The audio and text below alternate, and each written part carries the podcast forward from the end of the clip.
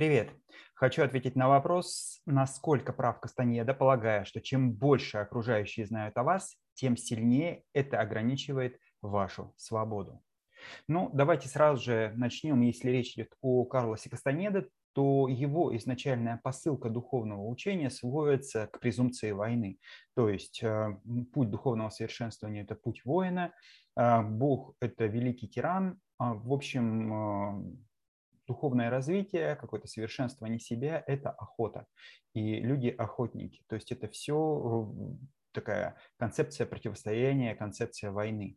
Соответственно, исходя из этой концепции, логично прятать э, любую информацию, которая может достаться недоброжелателям, потому что это инструменты для манипуляции, инструменты для того, чтобы найти твои слабые места и воздействовать на них и так далее. Но мир ведь не является только черным или только белым. Палитра красок достаточно велика. И это означает, что если мы идем на путь э, такого сокрытия информации о себе, то мы исключаем не только возможность людям получить доступ к чему-то плохому, но также и доступ к чему-то хорошему. И это означает, что мы в принципе рвем любые отношения, любые контакты и не обмениваемся информацией. Но коммуникация, общение, жизнь, взаимодействие э, с другими людьми – это всегда обмен информацией. И какая-то информация неизбежно просочается. Поэтому я не столько разделяю позицию Кастанеды о том, что окружающие не должны знать о нас ничего. Но также я и не разделяю позицию пропагандистов идеи полной открытости.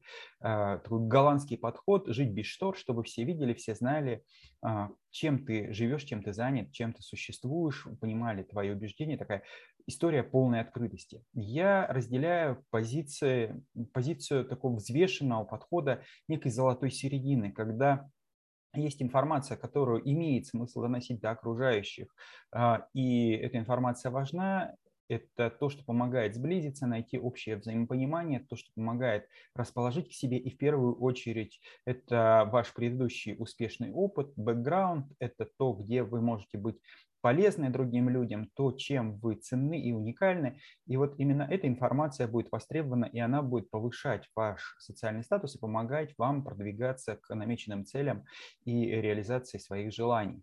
А с другой стороны, а, вот то, что находится в теории вероятности, то есть может случиться, может не случиться, и э, исходя из этого, где есть а, скажем так, возможность влияния сторон, заинтересованных э, в плохом для вас исходе, вот там лучше все-таки эту информацию выдавать дозированно, либо не выдавать э, вовсе. Поэтому, да, э, эта концепция в какой-то части вариантов важна и имеет смысл, место быть, а в некотором случае вариантов она неуместна и не должна быть. Я думаю, что во взаимоотношениях с близкими людьми, во взаимоотношениях с друзьями, с теми, кто однозначно может быть для тебя наставником, путеводителем, другом, братом, там должна быть полная открытость, взаимопонимание и общность интересов.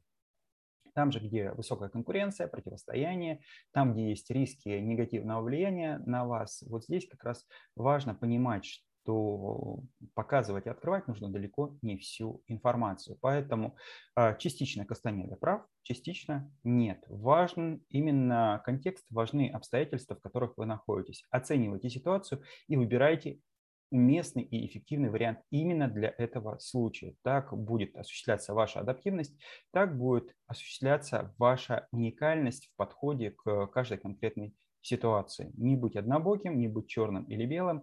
В этом и состоит суть развития в обладании большим количеством вариантов э, стратегий поведения в зависимости от э, складывающихся обстоятельств.